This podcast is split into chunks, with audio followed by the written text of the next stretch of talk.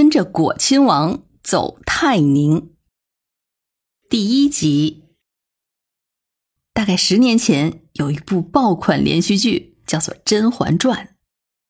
不光是在大陆地区，甚至在港澳台、东南亚多个国家都有众多追剧的粉丝。剧中的果郡王云里邂逅甄嬛，一见倾心。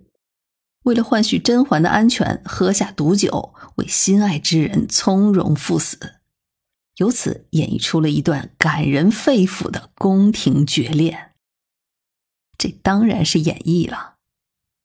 其实《甄嬛传》是改自于同名网络小说，但实际上在原著中时代是架空的，并没有明确的朝代，只是因为当时的清宫剧比较抓人，比较热门。有切入感强，所以在改编成电视剧的时候，就把它的时代背景变成了大清的康雍时期，也就是那个最热闹的九龙夺嫡之争的那个年代。不过，也是由于《甄嬛传》的火爆，让这一直隐匿于史书古籍中的果郡王云里进入到了大众的视线。其实，果亲王这个角色。在早先的电视剧中就出现过，在电视剧《李卫当官》的续集中就有果亲王的角色，也是说的这个云里。但是在剧中，他是个看上去糊涂，实际上一心维系大清江山的一个老王爷。其实单从岁数上看，那也是杜撰了。那么真实的果亲王是什么情况呢？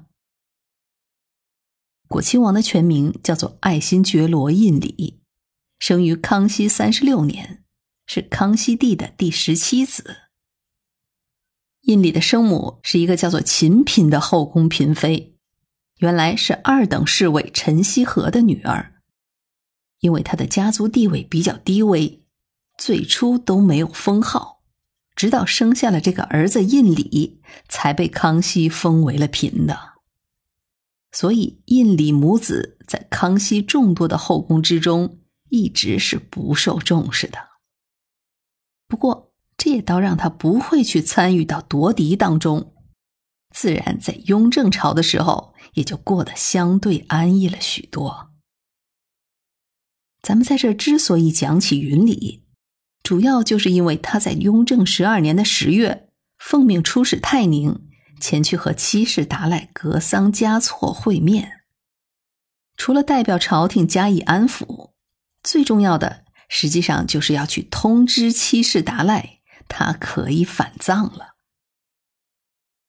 当时云里还应了一个差事，那就是要去整顿八旗的军务，所以在这一次的藏地之行，他还兼了一个任务。那就是巡视一路经过的各地当地的驻军营伍事宜。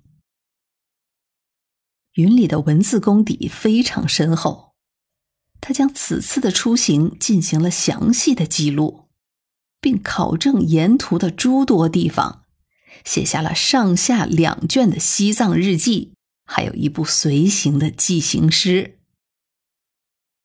一个偶然的机会，作者看到了这本书的手写本，后来又找到了课本书，便仔细的读了一遍。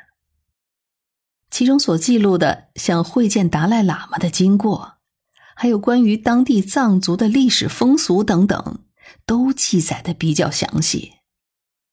而且所到之处，名胜古迹、历史典故、地理严格、山川形势。物产、气候、民情、风俗等等，云里大多都会引用古籍考证其事，所以也就想着拿过来跟听众朋友们共享一下。